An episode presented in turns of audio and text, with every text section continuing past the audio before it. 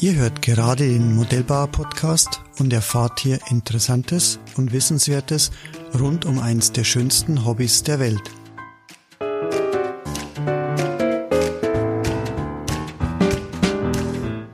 Mein Name ist Rainer Hacker, ich bin Chef und Gründer der Hacker Motor GmbH, aber vor allem bin ich seit über 40 Jahren Modellbauer und Modellflieger. Im heutigen Tech Talk haben wir einen Uwe wieder zu Gast. Uwe, hallo. Da sind wir wieder. Hallo, ich da grüße euch. Da sind wir wieder nach kleiner Sommerpause jetzt. Und ähm, Uwe, ja, wir sprechen mal wieder über unser Lieblingsthema, über dein tägliches Brot, über 2,4 Gigahertz, über Funksysteme. Und ja, ich sag mal, in den ersten Monaten diesen Jahres wissen wir alle, was los war. Wir waren alle zu Hause ein bisschen gefangen, nennen wir es mal so, was aber für den Modellbau nicht verkehrt war, weil so wie wir es mitbekommen haben, haben sehr viele Leute gebastelt, Flieger gebaut, fertig gebaut. Und jetzt haben wir ja doch seit ein paar Wochen die Möglichkeit, dass wir wieder draußen fliegen. Das Wetter ist ja auch schön.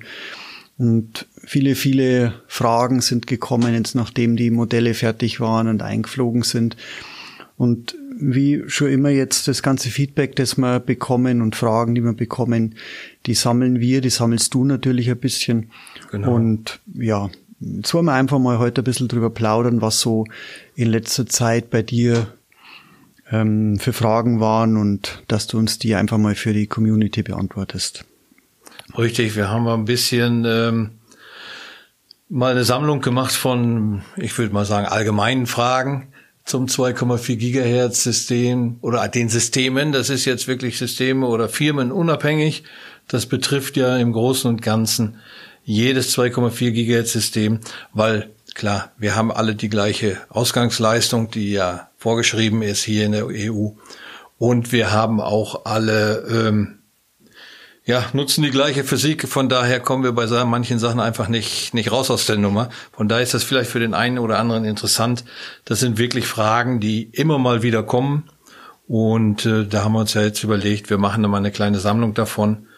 Ähm, was ist los? Wie kann ich was verbessern oder optimieren, dass ich einfach ähm, auf der sicheren Seite bin?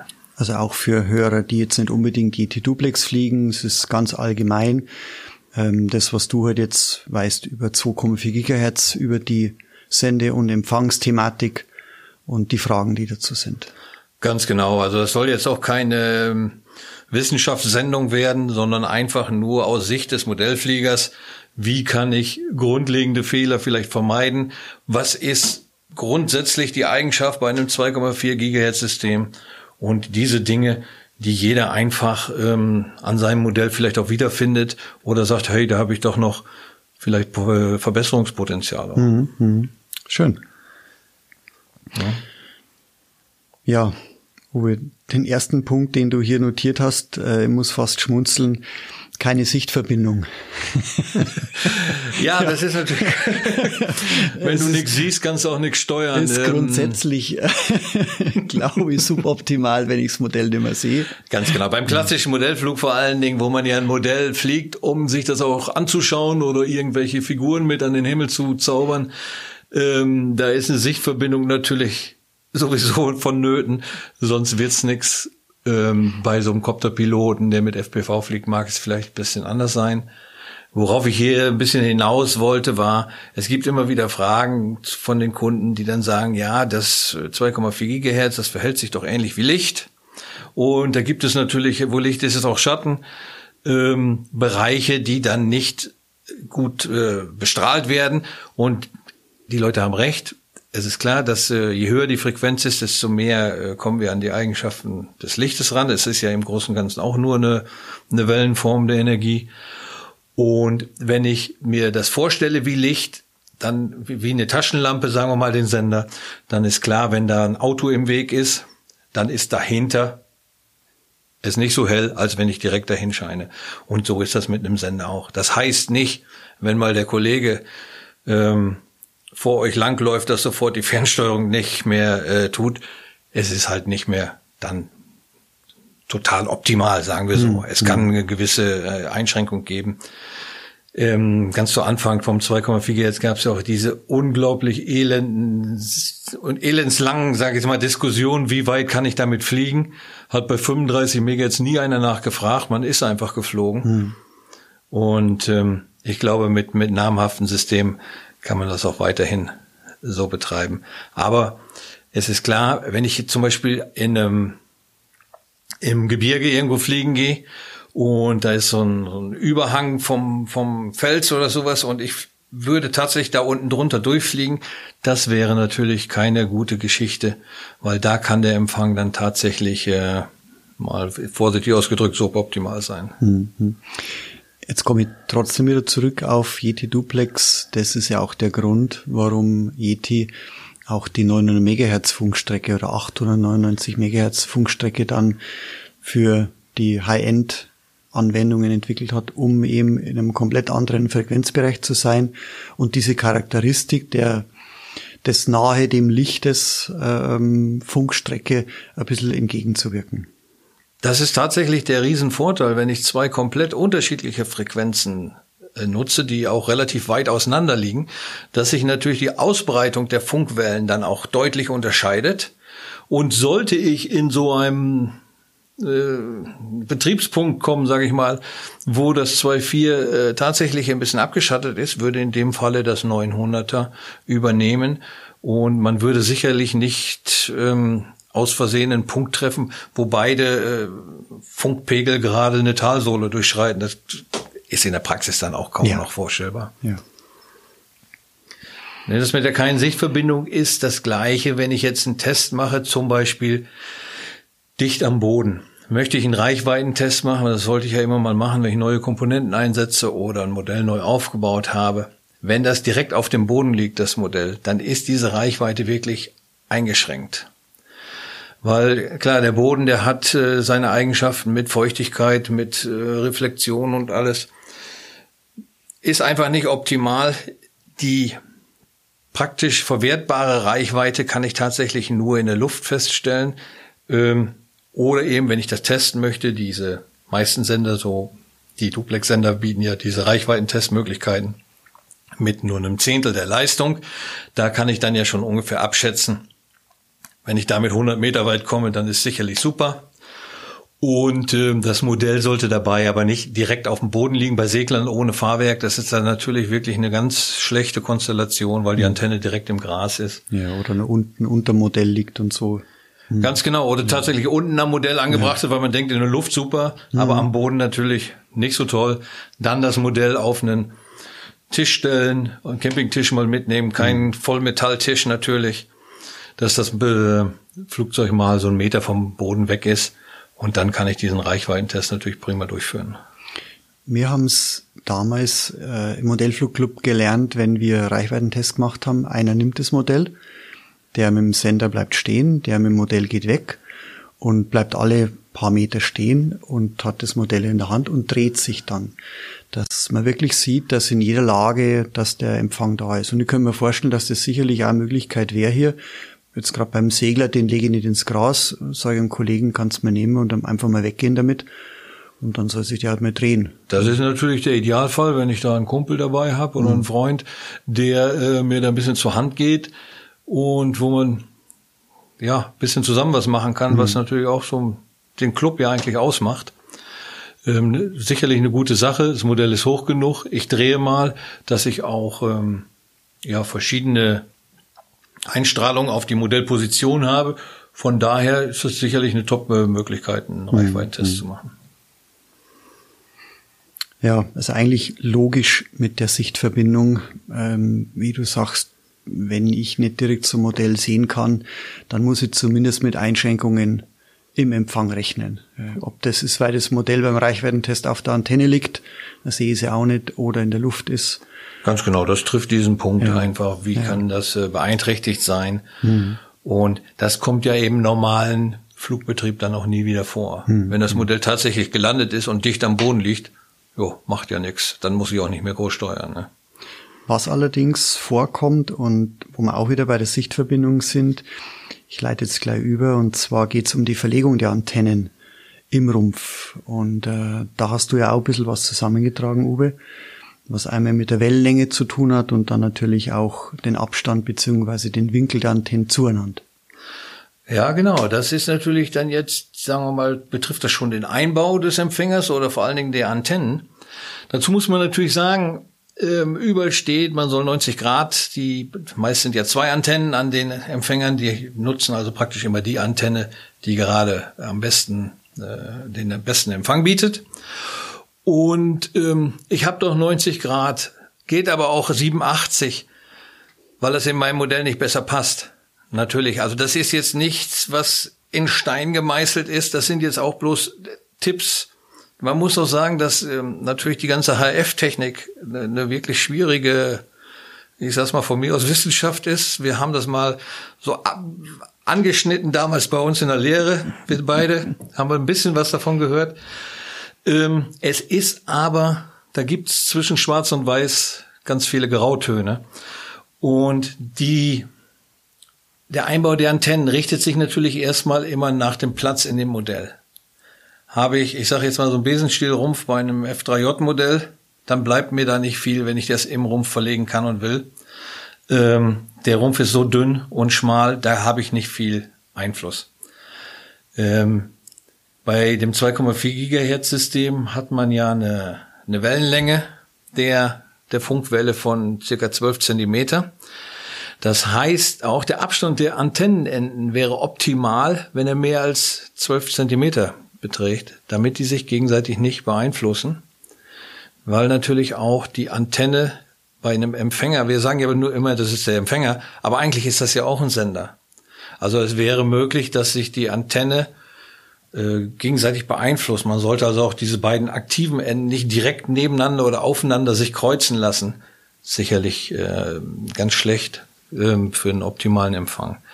Wenn ich die Möglichkeit habe, könnte ich natürlich diesen Abstand von 12 Zentimetern erreichen, ähm, indem ich eine Antenne vom Empfänger aus gesehen nach vorne in den Rumpf verlege und eine nach hinten.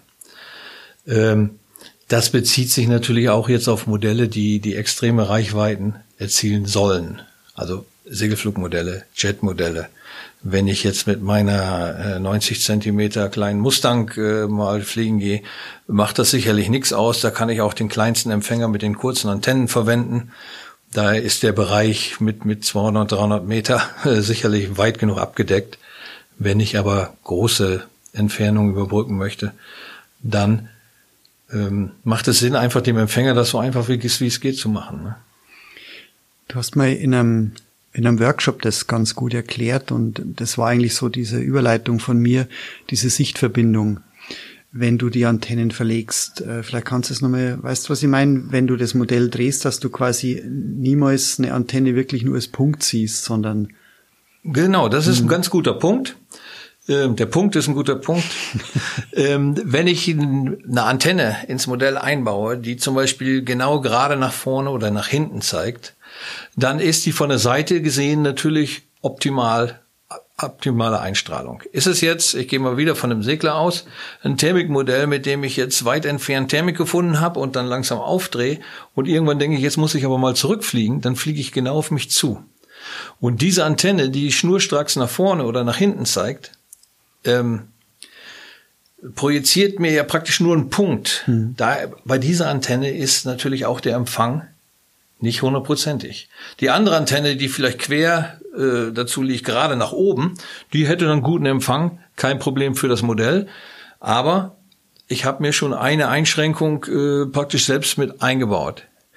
Deswegen war meine Idee, möchte ich gerne sagen, aber ähm, klar, da sind schon ein Haufen Leute drauf gekommen, auch ähm, die Antennen so zu verlegen. Wie gesagt, wieder, wenn man Platz hat.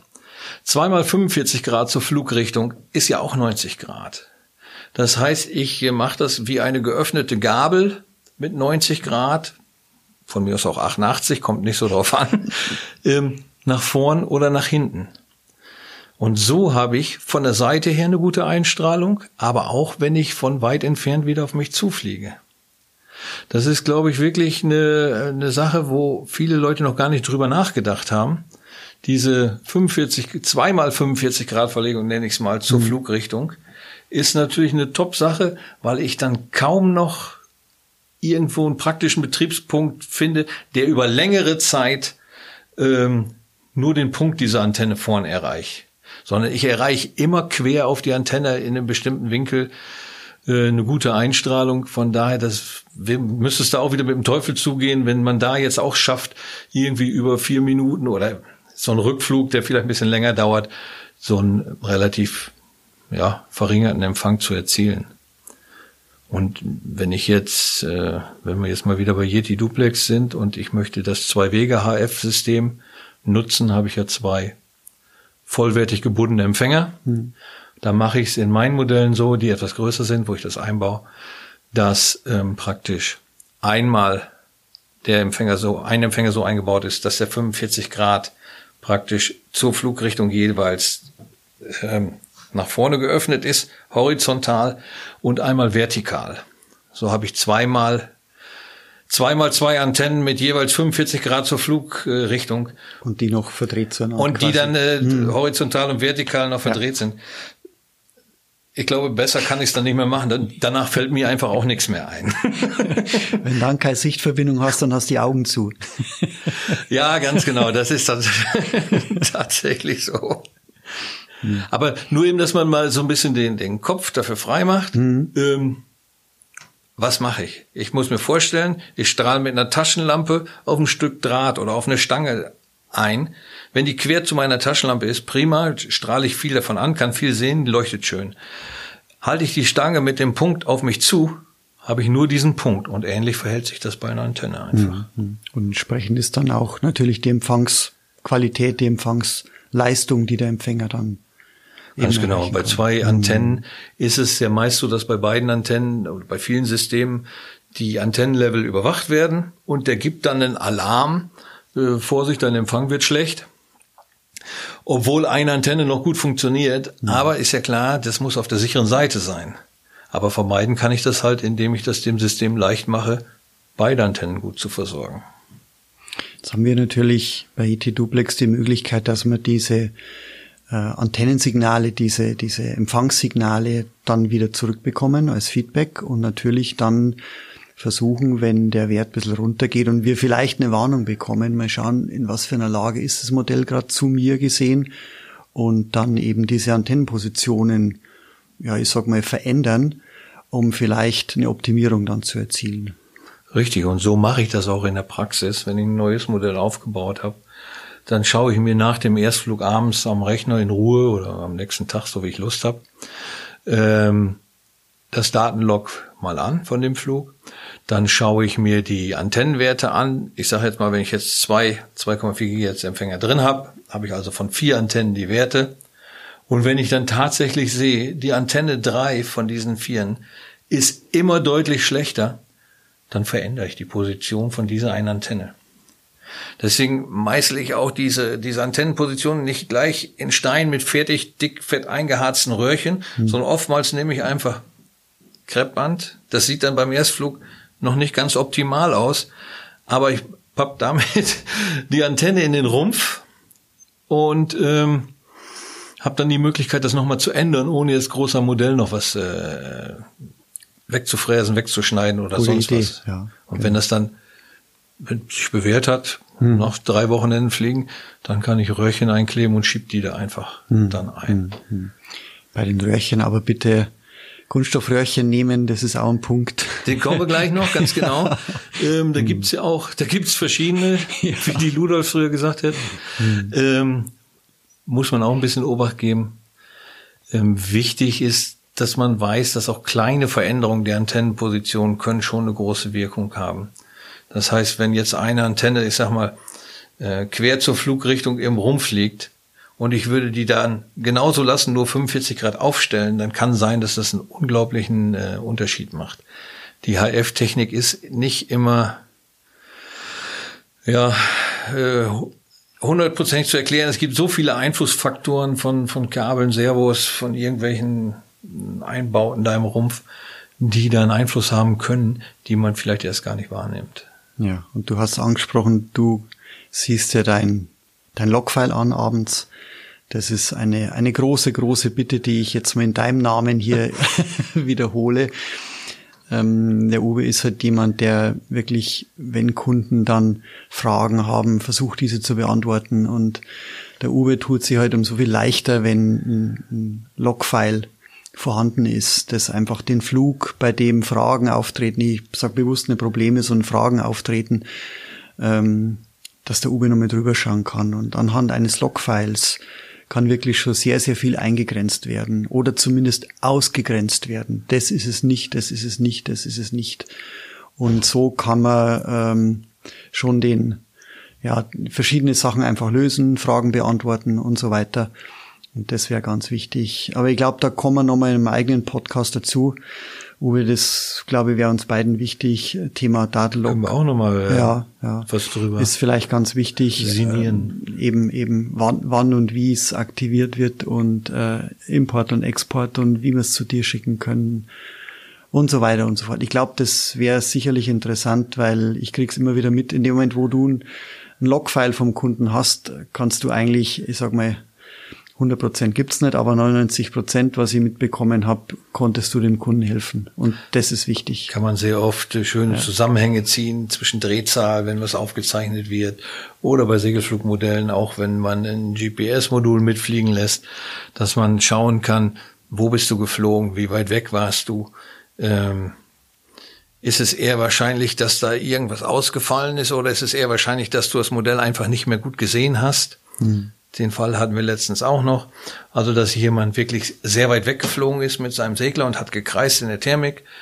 Ähm, hat doch alles wunderbar geklappt und dann überlegt er irgendwann, jo, jetzt wird's aber langsam kritisch mit der Sicht und fliegt auf sich zu und so ein Segelflugzeug von vorne hat halt wirklich ja eine ganz schlechte, äh, sehr kleine Silhouette und und man sieht es schlecht, je nachdem auch was für ein Wetter ist. Das ist auch bei einem Tag kannst du zwei Kilometer weit wegfliegen, wenn es irgendwo erlaubt ist. Mhm.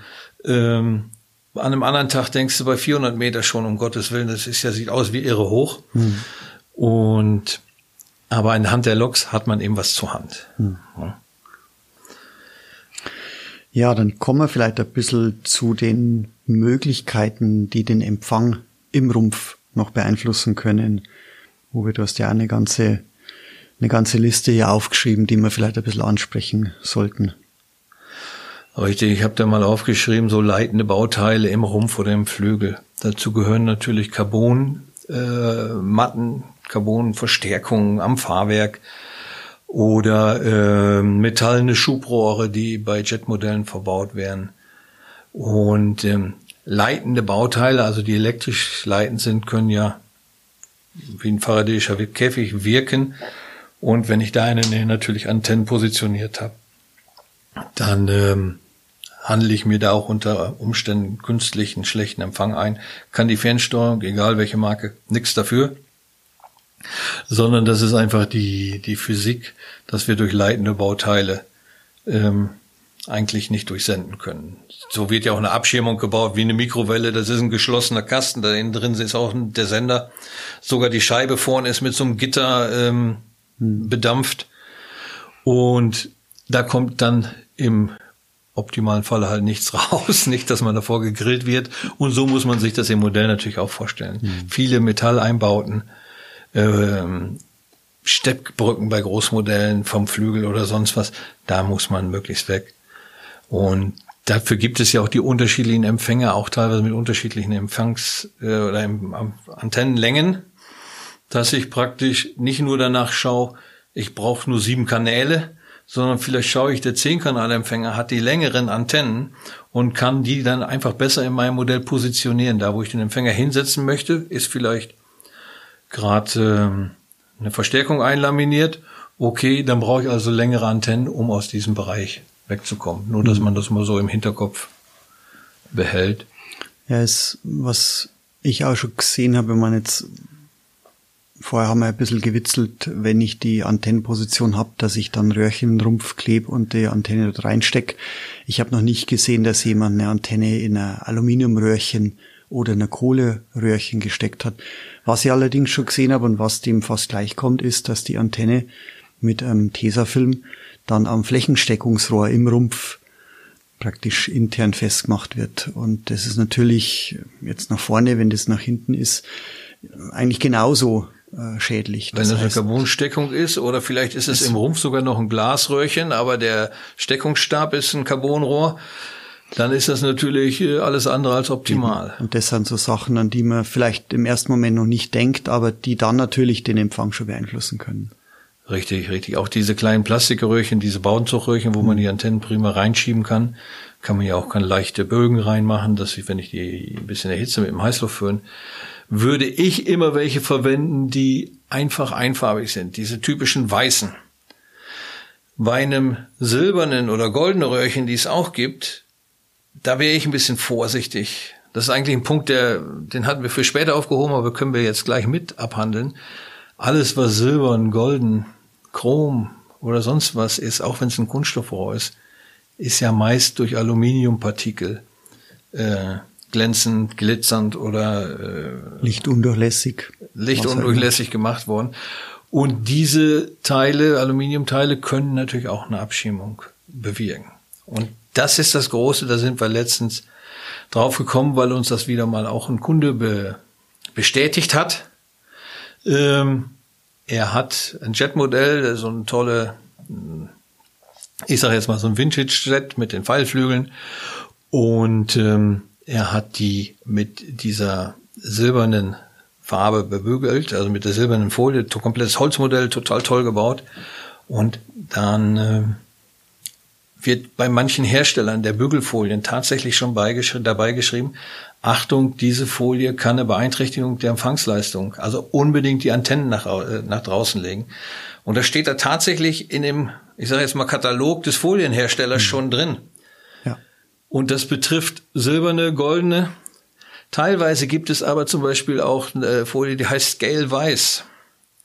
Die Scale Weiß ist, hat diesen tollen Effekt, dass da nichts durchscheint. Das heißt, auf, selbst bei Flächen, die jetzt von der Farbe oder von der Maserung her nicht perfekt sind oder da sind gelaserte Bauteile zu sehen mit den Kanten, wo eigentlich erst so ein bisschen schwarzer Abbrand zu sehen ist, mhm. scheint nichts durch. Aber wie machen die das? Diese Folie wird erstmal silber ähm, beschichtet mhm. und dann weiß. Und ah, das okay. ist natürlich absolut undurchlässig fürs Licht, mhm. aber auch für die Funkwellen. Das heißt, wenn ich dieses Scale weiß, ich glaube, es gibt auch Scale rot oder auch eine Chromfolie, Bespannfolie verwende, dann erstens vielleicht beim Hersteller mal auf die Seite schauen, ob äh, dann eine Empfehlung ausgesprochen wird. Mhm. Oder eben gleich sicherheitshalber mir einen Bereich für die Antennen suchen, wo diese Folie nicht verwendet wurde. Mhm. Wenn ich vielleicht Bereiche, Flächenenden habe, die rot bespannt sind oder der, die Rumpfunterseite blau oder sonst was, dann ist es da vielleicht deutlich besser aufgehoben. Diese, ja. diese Folien sind auch so ein ja, viel vergessenes Hindernis für Funkwellen. Richtig, richtig. Und ähm, vielleicht nochmal zurück, du hast vorher gesagt, mit Carbonrümpfen und, und, und Carbonröhrchen, so ein ganz schlanker Carbonrumpf, wo ich die Antenne natürlich nach hinten stecke, ist auch suboptimal. Hier gibt's auch verschiedene Möglichkeiten, die Antennen eben durch irgendwelche Öffnungen nach außen zu bringen. Und äh, es gibt diverse Hersteller, auch bei uns im Shop gibt's äh, so Durchführungen, so Abstandshalter nennen wir es einmal, dass ich die Antennen fixieren kann.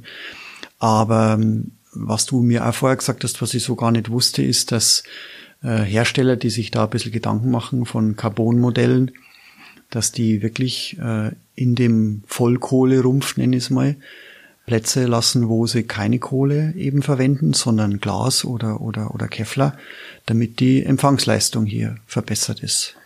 Das ist natürlich optimal, wenn man jetzt einen Modellhersteller hat, der sich darum Gedanken gemacht hat. Ähm, der lässt bestimmte Bereiche frei, wo ich die Antennen sauber verlegen kann. Hm. Ähm, ich habe auch schon mit einem Hersteller dieser ähm, Modelle gesprochen. Sind ja typisch diese F3B, F3J, F5J Modelle. Ähm, der sagt, wenn ich die nicht Carbon lasse, dann kaufen die Leute das nicht. Kann ich auch verstehen, kann ich ihn natürlich auch verstehen. Dann bleibt mir nicht, wenn ich äh, wenn das oberste Maxim ist, mein Modell muss Carbon sein, Sichtcarbon, mhm dann ist das, sieht das toll aus und sportlich und alles. Aber dann muss mir selbst klar sein, dann muss ich für optimalen Empfang und größere Reichweiten ähm, die Antennen rauslegen. Hm, hm. Ein Kunde, der, mit dem habe ich gesprochen, der hat tatsächlich den Empfänger hinten in den Rumpf gemacht und das Leitwerk ist nicht aus Carbon, sondern Glasfaser, super leicht. Mhm. Und die beiden Antennen liegen in dem V-Leitwerk.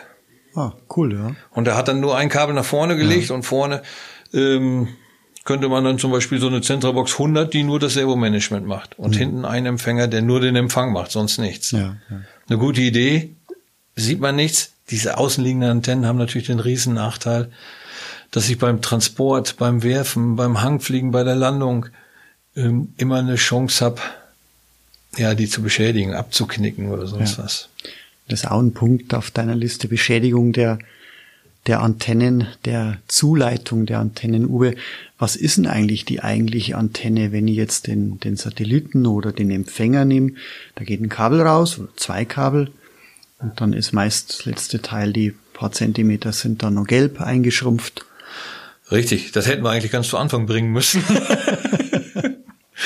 Ähm, klar, für mich ist das klar oder für die Leute und auch die Piloten, die da äh, technisch ein bisschen Hintergrundwissen haben und die da äh, schon lange mitarbeiten, für die ist das klar. Für äh, jemand, dem das neu ist, der neu beginnt oder vielleicht mal zehn Jahre Pause gemacht hat und plötzlich gibt es 2,4 GHz. Tatsächlich so, ähm, ähnlich wie bei einem Fernsehkabel, was von der Satellitenschüssel zum Fernseh-Satellitenempfänger äh, geht, ähm, ist das ein abgeschirmtes Kabel. Das heißt, innen ist der Leiter, der liegt ganz innen, das ist ein ganz dünner Draht oder eine ganz dünne Litze, aber in diesem Fall ist es eigentlich ein Draht. Dann kommt eine Kunststoffummantelung, dann kommt so ein äh, Geflecht, so ein Drahtgeflecht, das ist praktisch äh, die Abschirmung und das ist das Stück schwarze Kabel, nenne ich das mal, was aus dem Empfänger rauskommt. Und die aktive Antenne sind wirklich nur die letzten gut drei Zentimeter die da hinten rausschauen. Bei Yeti äh, sind die zum Schutz gegen Abknicken nochmal mit gelbem Schrumpfschlauch ummantelt, damit das mechanisch ein bisschen stabiler ist. Bei manchen hängt das auch einfach hinten frei raus, da muss man halt noch mehr aufpassen, dass der nicht genau in der Kante, wo er aus dem aus der Ummantelung rauskommt, abbrechen kann. Ähm, das ist eigentlich nur das aktive Teil der Antenne. Also Und die ist so kurz wegen dieser hohen Frequenz. Mhm. Anders als früher bei den 35 Megahertz, da hat die ja eine, ich sag mal, nur ein Stück Litze raushängen, das ja geschätzt einen Meter lang war, das wir auch manchmal gekürzt haben bei kleinen Modellen. Aber das konnte man, wenn das abgerissen worden ist, ich habe nicht aufgepasst, ich habe es abgerissen, einfach wieder verlängern. Und damit war meistens gut. Hier ist es anders. Äh, ich habe dich richtig verstanden, das ist ja ein Koaxkabel quasi, also innen der Leiter, Isolierung und Drahtgeflecht. Das heißt, wenn ich hier die Antenne äh, oder die vermeintliche Antenne, die aus meinem Satelliten oder Empfänger rauskommt, knicke, abreiße, da ist einfach mit ein Stück Anlöten nicht getan. Nee.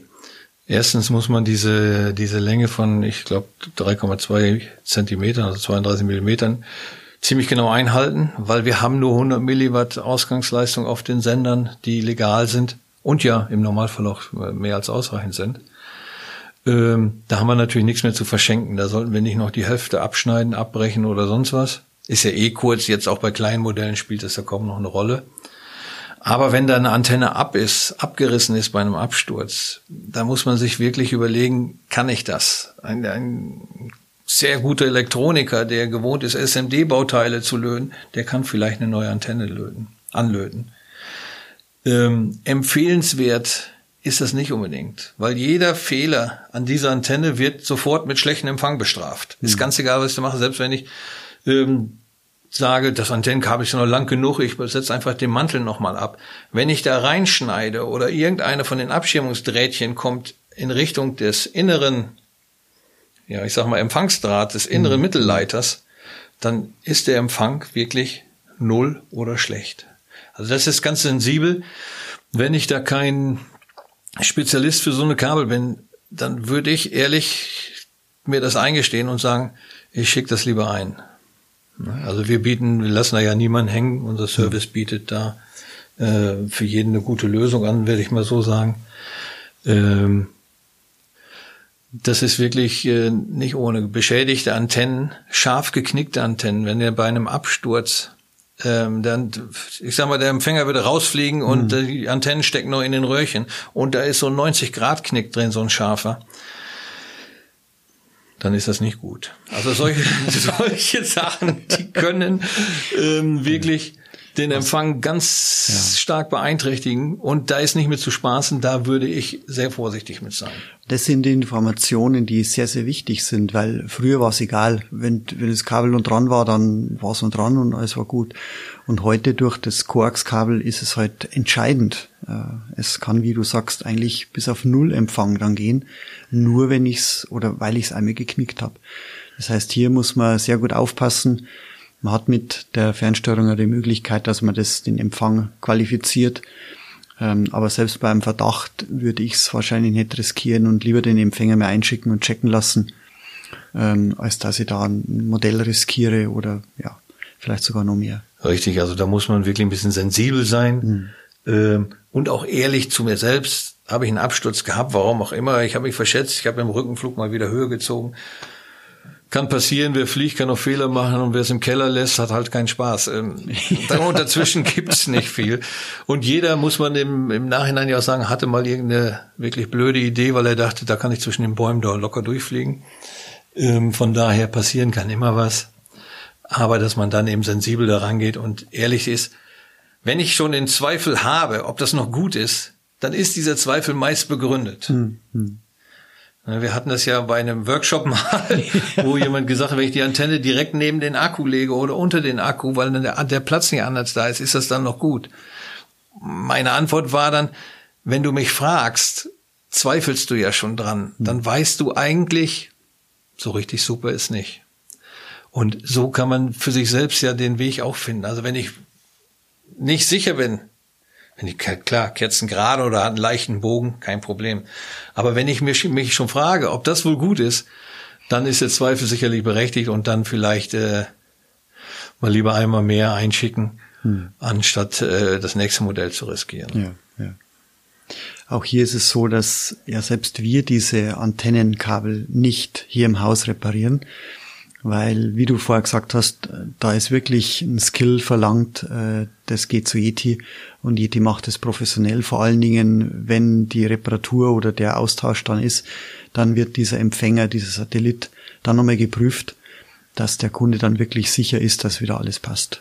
Ganz genau, also dass da nicht irgendwie so halbgar und das ist natürlich auch so, wenn man jetzt ganz schweren, ich sag mal, Einschlag hatte, da muss man auch dann tatsächlich mal überlegen, setze ich den noch weiterhin ein, den Empfänger. Und das ist jetzt auch wieder komplett systemübergreifend. Also das würde ich mich immer fragen bei, bei hochwertigen Modellen. Bei einem Inder-Modell, was, was 120 Gramm wiegt, ist das sicherlich nicht so kritisch wie bei einem Warbird mit, mit 25 Kilo oder mehr. Ähm, wenn irgendwas einen schweren Schaden hatte. In die Platinen kann man nicht reinschauen, da sind ja Multilayer-Platinen drin. Ähm, von daher immer ein bisschen skeptisch sein. Aber ja. gut, das hat jetzt weniger mit dem 2.4 äh, ja, zu tun. Im Allgemeinen trifft das einfach Grundsätzlich ist es so, es soll jetzt nicht dekadent rüberkommen, aber wenn man sich überlegt, damals so ein Doppelsuper PCM, was haben die kostet, Uwe? 250, 300 Mark. Ich hatte auch welche von ja, den, ja. Äh, von den namhaften ja. Empfängern. Heute so ein Empfänger oder ein Ersat kostet im Verhältnis ja ein Bruchteil ähm, die Modelle, die wir heute fliegen, sind aber um, um Faktor zwei, drei größer, schwerer ähm, und Oftmals, schneller. Ja. Und ähm, wie gesagt, es soll jetzt nicht dekadent wirken, aber wenn ich da mal, oder wenn mir der nur im Keller runtergefallen ist, ganz ehrlich, ähm, dann überlege ich, ob ich den jetzt wirklich zum Erstflug da einsetze. Wenn der auf dem Betonboden gefallen ist, dann, dann schaue ich, dass ich da genau. wirklich keine Kompromisse eingehen. Einfach ehrlich sein oder ja. im Vergleich zum Auto, wenn ich irgendwo aus Versehen den Bordstein hochgerumpelt bin beim Abbiegen, dann fährt das Auto noch, aber ob die Spur noch stimmt, weißt du nicht. Hm. Wenn ich einfach weiterfahre, habe ich vielleicht in zwei Monaten den schönen teuren Reifen komplett schief abgefahren oder das Ding wird bei höherer Geschwindigkeit nicht mehr gut fahrbar. Also ich lass es prüfen. Gehe ich lieber zur Werkstatt, lass mal die Spur nachschauen, ist da irgendwas verbogen mhm. und äh, bin dann wieder auf der sicheren Seite und ähnlich ist es mit den Empfängern mhm. auch. Ähm, Im Grunde und Ganzen sind die sehr unempfindlich, weil die natürlich SMD, Entschuldigung, SMD-Bauteile haben. Mhm. Die haben keine Beinchen mehr, die haben kaum noch Masse, die sind super leicht. Ganz früher war jeder Widerstand auf diesen Drähten aufgelötet. Wenn der runtergefallen ist, waren die alle in eine Richtung gebogen. Ähm, da sah die Sache ganz anders aus. Aber wie gesagt, Beschädigungen an den Antennen, scharfe Knicke sind ähm, nicht förderlich. Da einfach mal ein bisschen nachschauen. Hm. Du hast gerade ein Beispiel gebracht von einem Kunden, der im Workshop gefragt hat, wenn ich jetzt das direkt am Akku äh, das Antennenkabel entlang führe oder unterm Akku habe, ähm, natürlich stromführende Kabel und so weiter ähm, beeinträchtigen das, das Empfangsverhalten oder die Empfangsqualität natürlich auch stark. Und da gibt's ja die verschiedensten Möglichkeiten. Ich meine, wir kommen aus dem Elektroflug, das ist unser Metier. Wenn man sich vorstellt, dass da auch mal Ströme fließen von 100 oder vielleicht sogar 200 Ampere um jeden Leiter, um jeden stromdurchflossenen Leiter äh, wird ein Magnetfeld aufgebaut, wenn Strom durchfließt.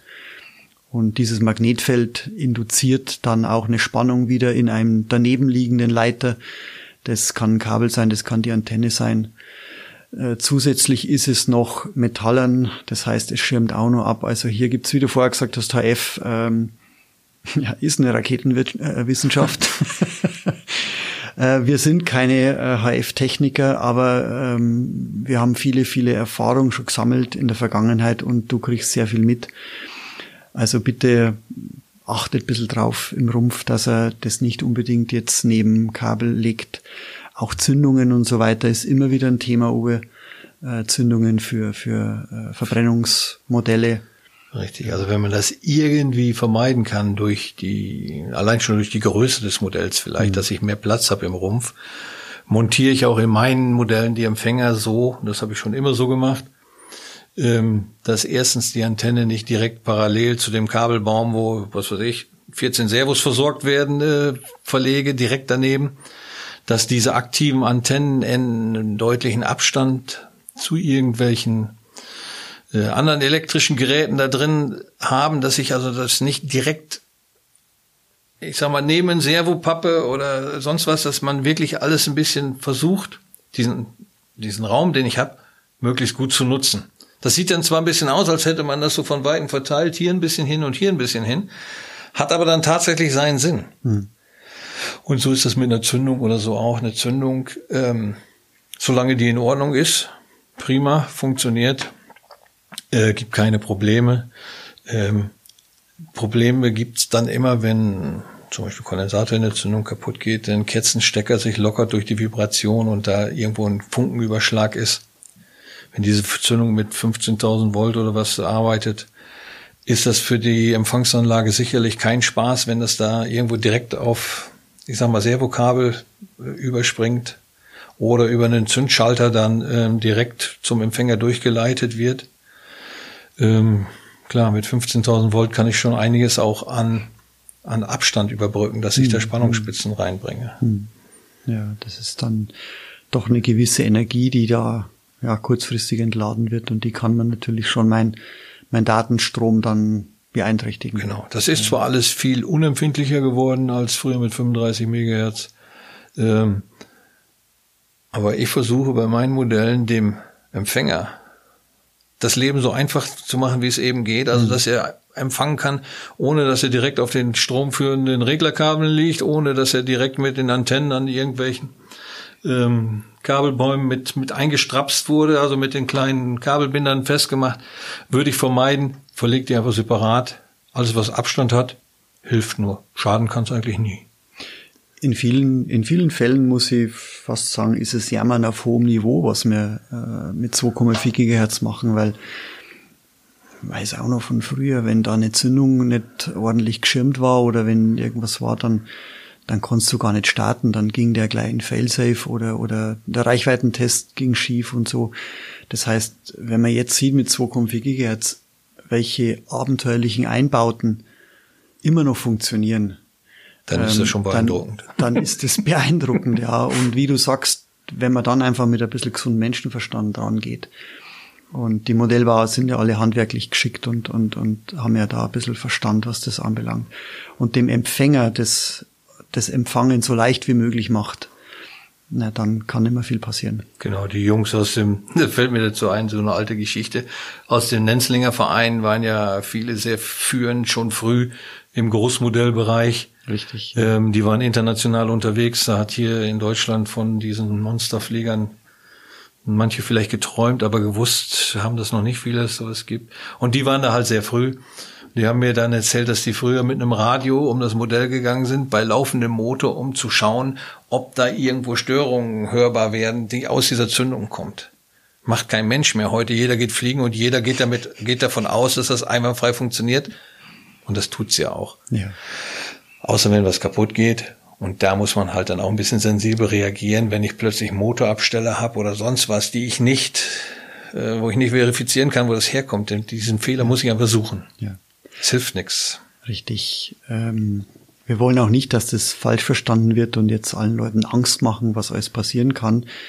Die Funksysteme, egal vor welchem Anbieter, ähm, sind gewissen Richtlinien oder nicht gewissen, sondern ganz spezifischen Richtlinien unterlegen. Beim Import beziehungsweise bei der Herstellung hier in Europa muss der Hersteller das alles belegen. Es wird getestet, das wird geprüft. Hier in Deutschland die Bundesnetzagentur, die das überwacht, Richtig. die einfach äh, zum Händler geht äh, oder auch zu uns. Da macht's vorn Bing Bong. Und dann ist einer von der Bundesnetzagentur da und sagt, ich hätte gern die und die Teile, der nimmt die mit. Wir müssen die kostenfrei zur Verfügung stellen. Dann kommen die bei denen ins Labor, werden gemessen und dann wird geschaut, ob das passt und nicht. Und das ist nicht nur bei der Erstmusterprüfung, das wird im laufend, in der laufenden Produktion wird das immer wieder gemacht. Und äh, das heißt, äh, alles, was namhafte Hersteller ist. Ähm, ich bin ganz vorsichtig, was ich jetzt sage. Es gibt ja auch diverse Angebote, die man äh, im Internet kaufen kann, äh, die jetzt nicht über einen europäischen Importeur vertrieben werden. Aber alles, was namhaft Hersteller ist, ähm, kann man eigentlich davon ausgehen, dass es alles passt, dass äh, das alles legal ist, konform ist, nach den neuesten Techniken äh, gefertigt ist und eigentlich funktioniert. Das betrifft nicht nur die Fernsteuerung, das betrifft auch die Zündungen, äh, Turbinensteuerungen, Regler, äh, Gyros, was auch immer. Das heißt, ähm, erstmal funktioniert alles. Aber wichtig ist, und das wollten wir jetzt mit dem, mit der Folge nochmal sagen, es gibt halt einfach auch, man knickt mal eine Antenne oder äh, es ist irgendein Röhrchen, das meinen Empfang verschlechtert und so weiter das sind die Sachen, die man selber einfach ähm, in der Hand hat, ne? in der Hand hat und, und beachten muss. Äh, dass wir natürlich und gerade du, Uwe, und deine Kollegen übers Telefon halt schwer beurteilen können, wenn wieder jemand sagt, ah Leute, ich habe da immer wieder ein Empfangsproblem. Ähm, ja, das ist halt schwierig übers Telefon, da muss man dann selber gucken. Genau, oder dann in dem Falle sind auch Bilder hilfreich, da haben wir schon einiges mal sehen können. Mhm. Und man kann das ja auch ziemlich kleingeistig finden und die EU wieder schimpfen, dass die alles kontrollieren, aber in diesem Falle ist das ja eigentlich positiv für uns. Also ich kann auf Modellflugplatz gehen, da können zehn Leute nebeneinander stehen oder von mir aus auch in Amerika bei den großen Flugtagen, da gibt's so vier Flugplätze direkt nebeneinander und noch ein Schiffelteich und, und noch eine Autorennstrecke und die fahren alle, die nutzen alle 2,4 und es funktioniert. Und das stellen die eben sicher und ist ja eigentlich ein Riesenvorteil als, als Sicherheitsfaktor für uns. Mhm. Also das ist eigentlich nicht, um uns zu gängeln, ähm, sondern es stellt halt sicher, dass es wenig schwarze Schafe gibt ähm, und diese namhaften Fernsteuerungshersteller ähm, werden sich da auch genau dran halten. Also da wüsste ich auch nicht, der hat es noch nie was gegeben. Ne? Ja, gerade die, die zunehmende Anzahl der Devices, du liebst englische Wörter, im 2,4 Gigahertz Bereich hat eigentlich vor Jahren schon die EU dazu bewogen, das System nochmal oder die, die Übertragung nochmal zu überdenken. Und wir haben ja seit vielen Jahren jetzt schon dieses LBT, dieses Listen Before Talk, ähm, auch wieder Englisch. Also wir sind jetzt beide keine HF-Techniker, aber äh, umgangssprachlich, bevor ich, ich bin der Sender, bevor ich auf diesem Kanal was sende, höre ich erstmal, ob der vielleicht nicht belegt ist. Und wenn der Kanal belegt ist, dann sende ich erstmal nicht. Erst wenn er frei ist, dann sende ich wieder. Und äh, jetzt kommen wir noch zu einem Punkt, ähm, der auch jetzt erst kürzlich war es gibt ja nicht nur Modellflug oder, oder Funkfernsteuerungen, die in dem Bereich senden. Äh, jedes WLAN, jedes Bluetooth und so weiter äh, funkt ja in dem Bereich. Gut, jetzt gibt's auch die äh, 5 Gigahertz, nicht nur die 2,4 aber im 2,4 Gigahertz Bereich. Wenn man sich mal überlegt, wie viel man selbst schon nutzt, was in dem Frequenzbereich ist. Und wenn es nicht diese strengen Regeln gäbe und dieses LBT, an das sich doch äh, alle halten sollten, das wiederum die Bundesnetzagentur überprüft, ähm, wäre es nicht so störungsfrei möglich, wie es jetzt ist. Weil, wie du gesagt hast, es macht ja keiner mehr im Kopf. Früher, äh, ich habe Kanal 76, ja, und ich habe den und ich habe den und dann probiert noch jemand aus und dann Störung. Das war doch alltäglich. Heute hat jeder ein Handy in der Tasche und ein Tablet noch da und ein Hotspot noch und alles Mögliche. Zehn Leute fliegen und jeder schaltet ein und es funktioniert einfach. Richtig, das ist ein gutes Beispiel war ja wir waren ja mal anlässlich der GPS Triangle WM, auch Englisch natürlich. Äh, wir kommen in, da nicht in, Ja, wir kommen aus der Nummer nicht mehr raus. ähm, in Gräubing und haben uns das angeschaut, mhm. haben auch einigen Piloten noch äh, ein paar Tipps gegeben und Freier konnten weiterhelfen. Und wenn man da sieht, zwölf Leute fliegen, zwölf Leute haben ein oder zwei von diesen Übertragungsgeräten laufen, die diese Position auf dem Tablet darstellen. Das ist alles in dem Modell auch noch verbaut. Da haben wir noch gedacht, oh Gott, oh Gott, wenn man das jetzt sichtbar machen könnte in, in irgendwelchen Farben oder was, dann wird es wirklich bunt werden. Und trotzdem, ähm, ja, hat es eigentlich sehr gut alles funktioniert. Wichtig ist da einfach auch, wenn ich das nutze in meinen Modellen, ich habe letztens nochmal wieder von jemandem Anfrage bekommen, habe gesagt, bitte schick mir mal Bilder davon baut diese ganzen Sachen so ein, dass die Antennen nicht nebeneinander liegen. Wenn ich jetzt so ein GPS Triangle System mit Sender, egal in welcher Frequenz einbaue in mein Modell, setzt nicht zwei Zentimeter daneben die Antenne des Empfängers. Ist, es kann sein, dass es überhaupt nichts macht, aber es könnte auch wirklich Probleme ergeben. Und das war in dem Fall auch so. Ähm, der Empfang, der Empfänger ähm, war wirklich schlecht, muss man einfach so sagen. Die, die Datenlogs waren schlecht, da muss man jetzt wieder, klar, das hat gut geholfen, die Datenlogs, man konnte einfach nachweisen, guck mal, der ist wirklich so schlecht. Und wo wir uns die Bilder angeschaut haben, haben wir wieder gesagt, dass das überhaupt funktioniert hat, das muss ja super gewesen sein. Ne? Ähm, aber eben nicht gut. Hm. Ähm, diese Sachen einfach so gut es geht trennen, weit auseinander, die Antennen nicht an irgendwelche Bauteile, ähm, keine Antennen auf irgendwelche Servos. Es gibt auch Einstrahlungen, die direkt auf irgendwelche, ähm, ich sag mal, Flugsteuerungssysteme, Kreisel, äh, Flybell-Systeme beim Hubschrauber oder was direkt da einstrahlen kann. Da hat der Empfänger nicht mal mehr was mit zu tun. Mhm. Oder ein Heckservo, wo direkt ähm, irgendeine Antenne drin daneben liegt, könnte auch beeinflusst werden. Von daher, was ich vermeiden kann, vermeide ich einfach, leg das Zeug weiter auseinander und dann ist man eigentlich immer auf der sicheren Seite. Ja. Ja, es geht ja nur weiter mit, äh, du hast es beschrieben, dass die GPS-Triangle-Piloten dann ihren Tablet auch da gehabt haben, wo sie eben die verschiedensten Daten, GPS-Daten und so weiter dann sich noch anzeigen äh, lassen haben. Aber jetzt, wenn ich nur einen normalen Piloten nehme, der hat seinen Sender vor dem Bauch, hinten in der Hosentasche hat er sein Smartphone, an der Hand hat er die Uhr, die Apfeluhr, um keine Werbung zu machen, die auch noch verbunden ist.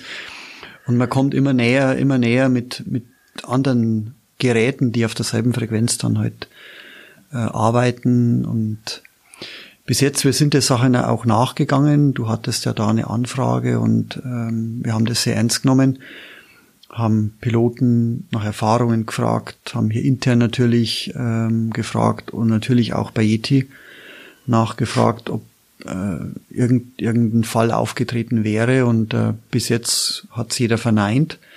Und trotzdem ist es so, auch wenn noch nichts aufgekommen ist, ähm, ist es so, dass wir einfach empfehlen, vermeidet es.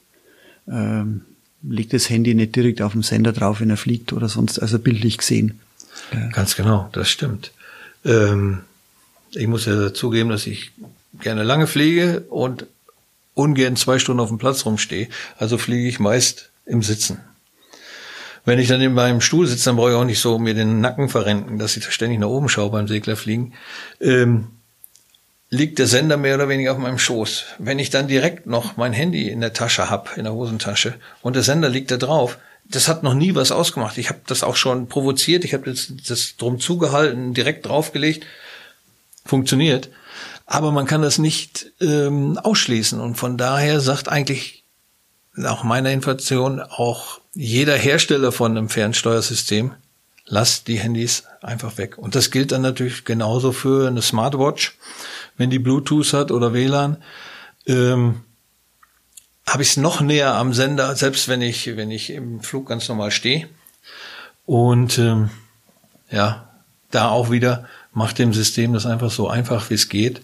Ähm, legt dieses Ding einfach ab. Man, man braucht's ja eigentlich während dem Flug nicht. Äh, man kann sich ja doch nicht vernünftig mit irgendeinem Anruf oder sonst was beschäftigen. Und eine eingehende WhatsApp, die interessiert mich ja nicht, wenn ich gerade fliege.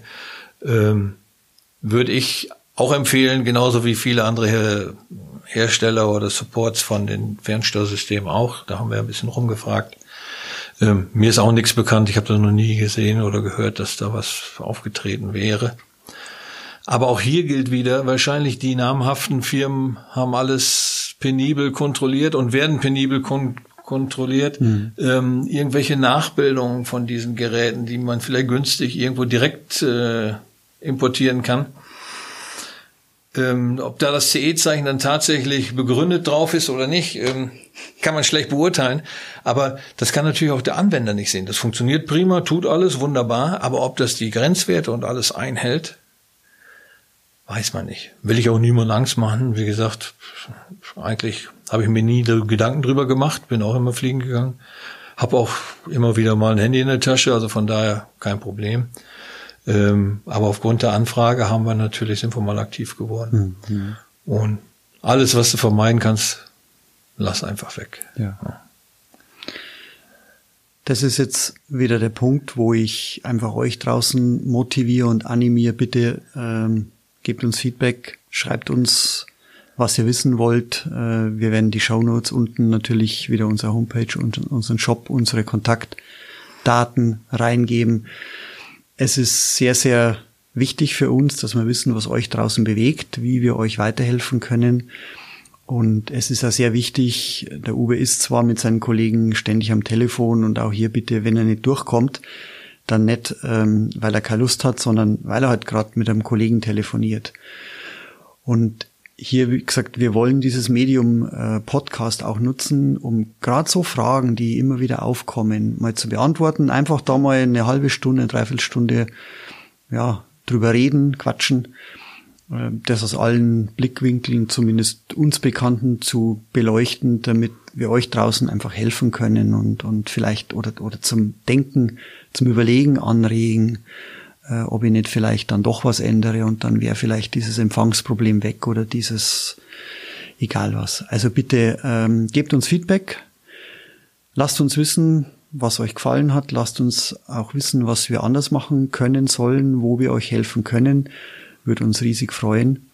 Und Uwe, natürlich herzlichen Dank äh, an dich, von ja, den gerne. Jungs draußen, von mir natürlich für deine Zeit, für die Kompetenz, die du hast, die du uns immer wieder gibst, das ganze Wissen, das du natürlich auch hast. Du bist aktiver Flieger. Und wie du gesagt hast, du fliegst sehr viel und du fliegst auch gern lang. Ähm, das heißt, es, es gibt nicht viel, was du nicht schon ausprobiert hast. Und wenn irgendwas ist, wie du gerade vorher mit, den, mit dem Handy gesagt hast, dann probierst du es auch gern mehr aus. Du möchtest es ja auch wissen. Du bist ja jemand, der der Sache auf den Grund gehen will. Und genau. Leute, das, das müssen wir nutzen. Wenn wir so einen Mann haben, der uns hier wirklich so weiterhelfen kann, dann, dann bitte schreibt uns, lasst uns wissen, lasst uns einen Kommentar da und Uwe, an dich herzlichen Dank. Ja, gerne. Und, also mir macht Spaß mh. und äh, wie du schon sagst, ich fliege selber viel. Hab dadurch auch die Möglichkeit, nach relativ kurzer Zeit zu sagen, du, das hat bei mir jetzt 20 Stunden geflogen. Ähm, sieht top aus, funktioniert top, alles in Ordnung ähm, können wir grünes Licht geben, sei es für eine Software oder sei es für irgendein Gerät. Ähm, ist sicherlich hilfreich. Was nützen einem drei Flüge, a vier Minuten oder fünf? Ähm, da musst du schon mal ein paar Wochenenden dann auch wirklich fliegen gehen. Mhm. Und aber das ist genau das, was, was mir Spaß macht und wo ich, wo ich Bock drauf habe und, und was ich auch gerne weitergebe, natürlich. In diesem Sinne, ja, wünschen wir euch draußen viel Spaß beim Fliegen. Jetzt im Sommer, das Wetter ist ja schön. Und ja, wir freuen uns auf den nächsten Podcast und Uwe, ich danke dir. Alles klar. Und ich sage auch äh, Tschüss, bis zum nächsten Mal. Wird sicherlich ein nächstes Mal geben. Ähm, wie gesagt, jetzt ist bald Wochenende, da geht's doch wieder raus zum Fliegen. Genau. okay, tschüss. tschüss, bye bye.